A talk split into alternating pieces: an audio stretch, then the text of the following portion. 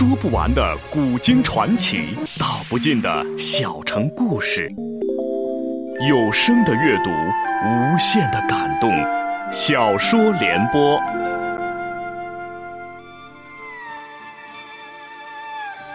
三国末年，司马氏把持魏国朝政，不惜私养死士，以暴力暗杀政敌。浑浊的世道，让名动天下的竹林七贤也难独善其身，深深卷入其中。请听吴畏撰写的《中国古代大案探奇录之竹林七贤》，由时代播讲。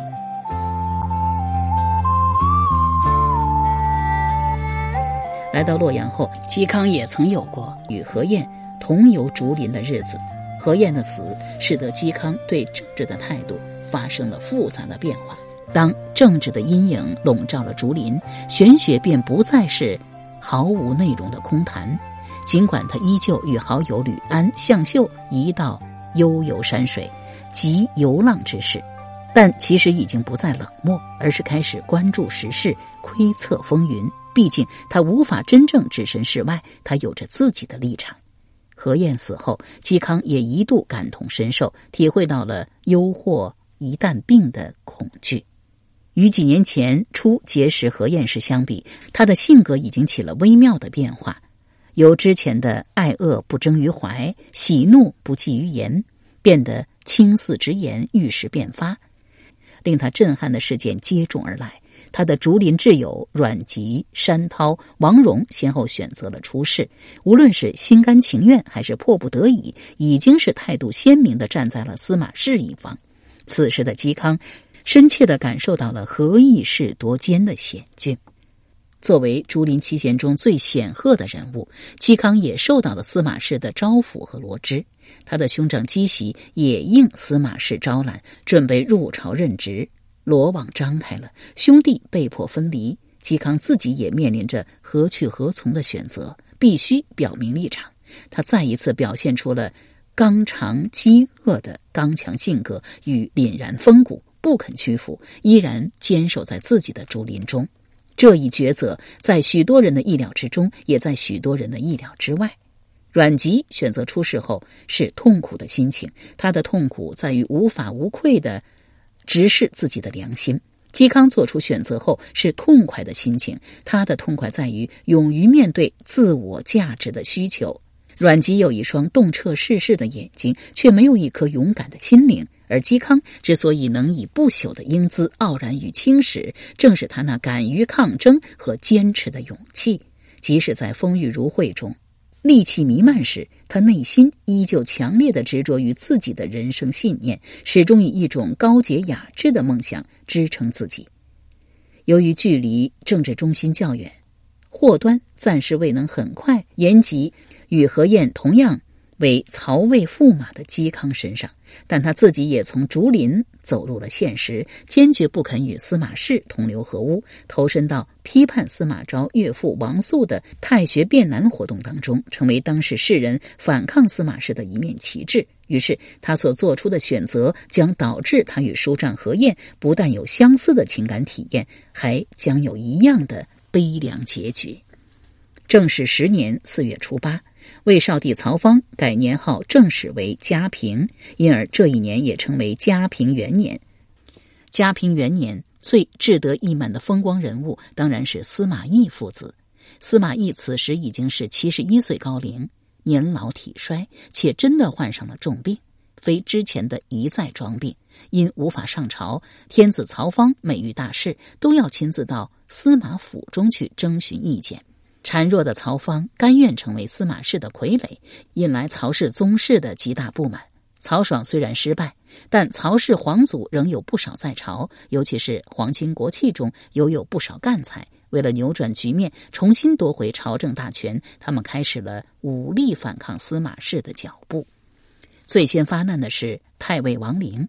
王陵出身山西名门望族，为东汉末年谋诛。董卓的司徒王允之职，建安年间得到曹操赏识，当上了他的丞相院属。后来长期负责对东吴的军事，掌握兵权。高平陵事变后，王陵感念当年曹操的知遇之恩，痛恨魏少帝曹芳沦为司马氏的木偶，决意起兵讨伐司马懿。王陵外甥兖州刺史令狐虞也手握重兵，参与了救父的计划。当时，魏国东部有谣言流传说：“白马宿骑西南池，骑谁乘者朱虎骑。”曹操之子。楚王曹彪曾封白马王，王陵和令狐虞认为天命将应在曹彪身上，决议事成后立曹彪为帝。人算不如天算的是，起兵计划还未能付诸行动，令狐虞突然病死，王陵失去了最可靠的强援，不得不暂缓行动。令狐虞死后一个月，王陵被升为太尉，且有假节钺之权。司马懿的刻意拉拢，并没有笼络住王陵的心。到了嘉平三年四月，王陵借口东吴在图塘有军事行动，加紧整顿各路军队，打算正式起兵，并派将军杨洪将计划告知新一任的兖州刺史黄华，请他从旁协助。不料所托非人，弘扬和黄华联名告发了王陵。司马懿不顾年老体病，亲自率大军前去镇压。大军未到前夕，老奸巨猾的司马懿又玩起了高平陵事变时玩过的老花招，派王陵之子王广送信给王陵，表示只要他投降，就赦免他的死罪。王陵接信后犹豫不决，迟疑间，司马懿大军已经赶到。此时，王陵已经是八十多岁高龄，既已经失去了先机，便幻想能够投降保命，于是决定放弃抵抗。司马懿派人将王陵押送回洛阳。半路上，王陵担心自己的命运，有意向司马懿索要棺材上的钉子，想试探一下。司马懿立即如他所愿，派人送来了钉子。王陵知道自己必定被杀，于是绝望的服毒而死。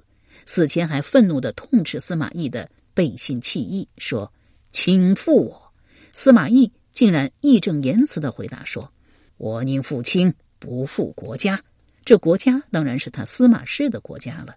这场胎死腹中的亡灵兵变，导致了另一场大屠杀，凡相关之人均被诛灭三族，就连帮助司马懿劝说父亲投降的王陵之子王广也不例外。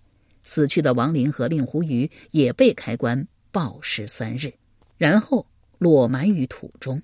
楚王曹彪被杀，其余所有的曹魏宗王全部被拘捕。迁居于邺城内，不得自由进出，不得相互往来，以行若囚徒。昔日相士朱建平为楚王曹彪算命，告道：“您居于自己的封国，到五十七岁时，当遭兵灾，要好好提防此事。”曹彪被杀之时，刚好五十七岁。虽然亡灵之变解决的相当圆满，但经此折腾的司马懿也到了。油尽灯枯的时候，一回到洛阳便彻底病倒了。梦中每每梦见王陵披头散发的作怪，可见他内心深处对谎言欺骗王陵一事难以自安。当年八月，司马懿病死，时年七十三岁，仅比王陵晚死了两个月。司马懿死后，安葬在洛阳城东的首阳山。首阳山因日出之初光碧先极而得名，风光秀美旖旎。即便到了最后一口气，司马懿仍不忘为巩固权力而费心竭力。临终前交代后世子孙不得祭陵扫墓。之前，曹丕临终前也曾经规定子孙不准谒陵扫墓。大将军曹爽陪同少帝曹芳前去高平陵，实际上是违背了祖训。而司马懿刚好是利用这一机会发动了高平陵事变，窃取了曹魏大权。大概有鉴于此，司马懿遗言一再延伸：后世子孙在任何情况下都不得谒陵，而且陵墓不起坟、不植树，后去世的眷属也不得合葬。司马懿死后，其长子司马师任辅军大将军、录尚书事，掌管了军政大权。司马氏权势日益巩固，大将军府成了真正的政治中心，而曹魏朝廷形同虚设，与当初。曹操丞相府和汉献帝朝廷的政治格局一模一样，这是何等辛辣的讽刺！反对司马氏的政变活动并没有就此停止。嘉平六年，中书令李丰与光禄大夫张吉密谋，以夏侯玄代替司马师为大将军。李丰字安国，出身世家大族，少年时就有清名，甚至他父亲魏魏李毅也觉得自己儿子实在是太出名了，下令他闭门谢客，不得与人往来。李丰善于品鉴人物，后成为一代名士。魏明帝曹睿曾经问东吴投降过来的人：“江东闻中国名士为谁？”降人回答道：“闻有李安国者也。”由此可见，李丰名气之大，甚至连东吴也视其为中国名士。正是年间，李丰为尚书补舍，积极参加了何晏、夏侯玄主持的正史清谈。诗人评议李丰、夏侯玄风度道：“夏侯太初朗朗如日月直入怀，李安国颓唐如玉山之将崩。”李丰之子李涛娶魏明帝曹睿之女。爱女李婉则嫁给了司马氏心腹贾充，因与曹魏及司马一方皆有姻缘关系，且李丰本人与夏侯玄和司马师均交情很深，在曹爽、司马懿双方争权夺利时，李丰保持了中立的政治态度。诗人有议论说：“曹爽之事热如汤，太傅父子冷如姜，李丰兄弟如油光。”说的就是李丰两面都不得罪，因而高平陵事变后也未受到任何牵连，继续留任原职。等到司马懿病死，司马师执政，立即对昔日好友李丰加以信用，任命他为中书令，视作心腹。命他暗中监视魏帝曹芳，但李丰深受儒家熏陶，忠君的思想很深，尤其他相当欣赏正式名士夏侯玄。高平陵事变发生时，与曹爽亲厚的夏侯玄因在外带兵逃过一劫，但后来被司马懿召回洛阳软禁。李丰对夏侯玄的欣赏已经到了狂热崇拜的地步。为了能改变夏侯玄的囚徒命运，他甚至不惜拿自己的身家性命孤注一掷。发动政变，首先需要竖一面能号令四方的旗帜，如王陵选择了楚王魏标，但当时所有的曹魏宗室均已经被软禁在邺城，有专人监视，难以联络。李丰不得不将目光投向了早已经为司马氏所控制的魏少帝曹芳。曹芳自八岁登基，便已经沦为权臣的玩物，胸无大志，只知道游性玩乐。李丰刚好与曹芳皇后。张氏同乡，他便先想方设法的接近张皇后生父光禄大夫张吉，游说张吉成功之后，又通过张吉来影响曹芳。李丰最初的计划是打算利用皇帝下达诏书，命自己的弟弟兖州刺史李毅带兵入朝，直接发动政变。但曹芳一听就吓坏了，坚决不肯同意。李丰又与张吉商议，打算趁司马师入宫时伏击。本来计划的相当周密，李丰饶有才智，甚至利用手中掌握的黄门监苏硕、苏宁、永宁属令岳敦、荣从补射刘贤等人的把柄，取得了宫中宦官势力的支持。但司马师亦非等闲之辈，李峰与张吉频繁出入皇宫，秘密与魏少帝曹芳交谈，理所当然的引起了他的怀疑。他派人召来李丰，当面询问实情。李丰拒不吐露，并当面大骂司马父子怀奸，将亲社稷，西吴立烈，不能相秦灭耳。司马师勃然大怒，令勇士不断用刀环及刀把上的铁环捶打李丰腰部，当场将其残忍杀死，将其尸体送交廷尉，以大逆不道罪一灭三族。张吉等所有参与人员均被处斩。李丰与何晏类似，政治上一无所成，但在玄学上的造诣很深。在才性辩论中持才性义的观点，认为才能与德行的关系既一致又不一致，一切皆因人而异。他治家甚严，从不许儿子利用驸马之位谋取私利。有司抄没其家时，发现根本就没有多少财物，这在当时的名士高官中极为难得。而另一关键人物夏侯玄，由于被软禁，事先并不知情，但也被前妹夫司马氏下令拘捕审讯。夏侯玄素有重名，是众人仰视的人物，诗人能与其结交者，莫不感到荣幸。这样的风流人物被逮捕下狱，非同小可。甚至连已经成为司马氏心腹的钟会，也因为之前与其没有太多机会亲近，赶来监狱与夏侯玄套近乎。夏侯玄却道：“我虽然是罪人，也还不敢遵命。”面对各种严刑拷打，始终不发一言。廷尉钟玉亲自出面审讯夏侯玄道：“我有什么可说的？你既然身为令史，负责处理此事，就请你代我做供词吧。”钟玉身为其清高志节感动，但又知道夏侯玄非此不可，便自己代写了供词，交给夏侯玄看。夏侯玄只略略一扫，便微笑点头。钟玉也是名重一时的名士，此刻却要为杀死另一名士而凭空罗织罪名，不由得当场流下了眼泪。司马昭仰慕夏侯玄声名，又因岳父亦是出自夏侯一事。便出面向兄长司马师请求赦免夏侯玄。司马师森然道：“你忘了当年赵司空葬礼的情形了吗？”司马昭听了，默然不语。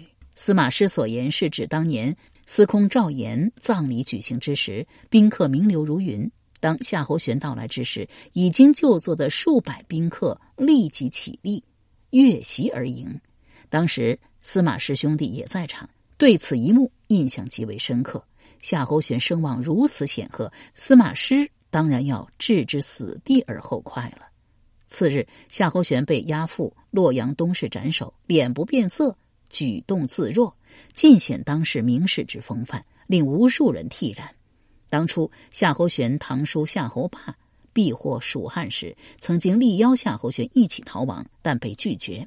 他回到洛阳后，一直被司马懿软禁，生命悬于一线之间，不知道什么时候就会掉了脑袋。以他在士林中的声名，许多人为他牵挂担心。等到司马懿死后，另一名士徐允长舒了一口气，告诉夏侯玄道：“你以后不用再忧虑了。”夏侯玄叹息道：“并非如此，司马懿毕竟还是能把我作为世代交好的少年来对待，而司马师、司马昭就一定。”不会容我了。事实果然如此。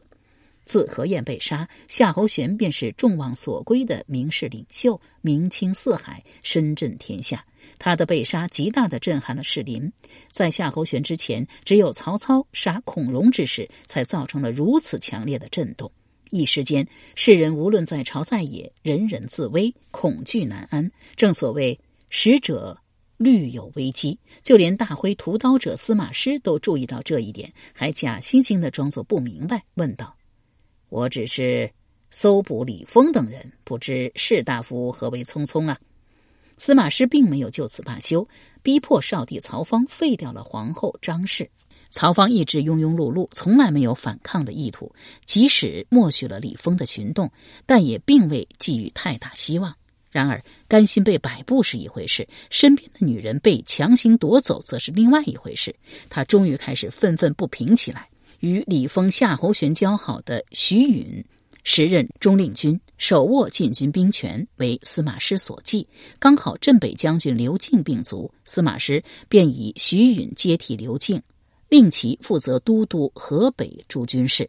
徐允离开京师赴任前，曹芳特意召开宴会，亲自将徐允拉到身边，秘密交谈。徐允离开时，泪流满面，唏嘘哀叹，不忍离去。这一幕被皇帝身边的人紧急报告给了司马师。徐允还没有来得及收拾行囊，便被以随意散发官用物品的罪名逮捕，流放乐浪郡，并如司马师所愿，病死在半路。徐允妻子阮珠为魏魏阮贡之女，名是阮侃之妹，与阮籍同族。其人相貌奇丑。成亲当日，徐允只是看了他一眼，就不搭理他了。众人正为阮叔担心之时，有客人来访。阮叔派婢女去打听客人是谁。婢女回答道：“是大名士桓范。”阮叔当即笑道：“大家不用担心了。”桓范一定会劝夫君进来的。桓范果然劝徐允说：“阮家是陈留大族，既然嫁了个丑女给你，必有原因，你应该体察明白。”徐允一听有理，便回到亲房，但一看见新娘的面容，忍不住又要往外走。阮叔一把拽住他，请他留下。徐允很是愤愤问道：“妇女应该有四种美德，你有其中的哪几种？”阮叔坦然回答：“我所缺少的只是容貌罢了。可是读书人应该有各种好品行，你有几种？”徐允不无骄傲的答道：“样样都有。”阮叔正色道：“百行以德为首，你好色不好德，怎么能说样样都有呢？”徐允面露愧色，从此敬重妻子。后来，徐允担任吏部郎，魏明帝发现他所任用的郡守等地方官吏都是他的同乡，认为他有任人唯亲之嫌，派虎贲武士将他抓了起来。阮叔告诉丈夫道：“明君可以用道理去说服，不能求情。”徐允被抓后，家人哭嚎不已，阮叔却神态自若，告道：“不用担心，他很快就会回来。”魏明帝亲自审讯徐允，徐允想起妻子的嘱咐，回答道：“魏国选才一定要了解他们。臣的同乡是臣了解的人，陛下可以考察他们是否称职。如果不称职，臣愿领罪。”考察的结果，徐允的同乡个个称职，徐允遂无罪开释。他回家时，阮叔正煮好小米粥等着他。李丰、夏侯玄被杀后，司马师忌惮徐允掌握禁军兵权。将其调任为镇北将军，徐允还自以为能够离开京师这个是非之地，高兴的对妻子道：“这下我可以高枕无忧了。”阮叔叹息道：“也许祸事正从这里开始，怎么可以说是无忧呢？”果如阮叔所料，徐允尚未离开京师就职，竟由此被判死刑，舆论大哗。司马师见人行汹汹，便赦免了徐允死刑，改判洗鞭。但徐允最终还是未能逃过一劫，于流放途中神秘死去。徐允门生赶到徐府报信，告知徐允是遭人暗算，被刺客所杀。刺客多半是司马师所派。阮叔当时正在织布，面色不改的说：“早知道会有这么一天了。”门生担心司马师斩草除根，要将徐允两个儿子许琪、许猛带走藏起来。阮叔道。不关孩子们的事，非但不肯逃走，还带着许琪、许猛搬到徐允墓地居住。司马师果然有杀死徐允子嗣的意思，派心腹钟会前来查看。只要许琪、许猛才干比得上他们的父亲，就预备立即处死。许琪、徐猛问母亲该如何应付，阮叔道：“你们本来就才具不足，想怎么做就怎么做。不过不要太哀伤。”钟会不说话，你们也不要说，不要问太多朝中的事，率胸怀于语，便无所忧。许七、许猛便遵照母亲的吩咐去做。钟会将情况回报给了司马师后，司马师感到徐允之子不足为虑，终于没有再下杀手。徐允事件令司马师感到少帝曹芳已经长大，有了自己的主意，是个不小的威胁。他决定清除这个隐患，借口。帝荒淫无度，谢晋昌忧，以郭太后诏书的名义废除曹芳帝位，改封为齐王。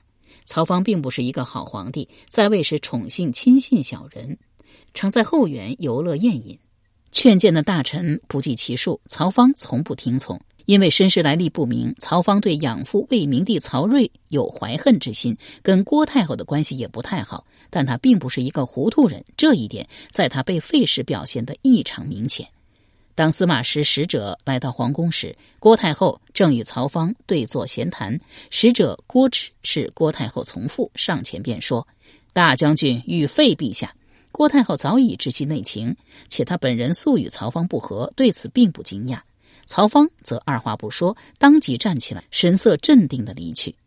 二十三岁的曹芳终于等来了奇迹，离开了他一直想要逃走的皇宫。当然，他的人生并没有就此好转，等待他的是另一轮被软禁监视的命运。此时，司马师虽然大权在握，还是不敢贸然代位自立，提出立彭城王曹据为帝。曹据是曹操之子，是著名神童曹冲的同母弟弟。但郭太后却不同意，因为曹据在辈分上是魏明帝曹睿的叔叔，立曹据则魏明帝无人奉祀，意味着曹睿断子绝孙，与理不通。但他自己一旦成为新帝之媳，亦会有造成身份尴尬，有诸多不便。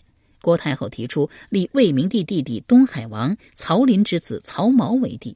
由于郭太后的地位尊崇，司马懿发动高平陵事变，司马师废黜曹芳，均是以他的名义。司马师在许多重大事件上还要继续借助他的名望，因此不得不遵从郭太后的意思，同意立曹髦为帝。曹髦时年十四岁，遂以高贵襄公的身份入继大统，成为魏国第四任皇帝。王林和李峰的谋变均是未能发动，便已经被平定，由此引来了两场牵连极广的大屠杀。高平陵事变中幸存下来的正史名士势力，也在这两场清算中被铲除殆尽。虽然血雨腥风的杀戮一度吓住了天下人，但司马氏玩弄皇帝与股掌之间，甚至随意废立魏国皇帝，还是激起了更多有识之士的愤慨。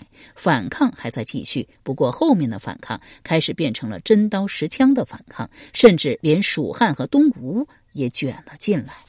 由时代播讲的无畏系列小说《竹林七贤》，今天全部播送完了，感谢您的收听。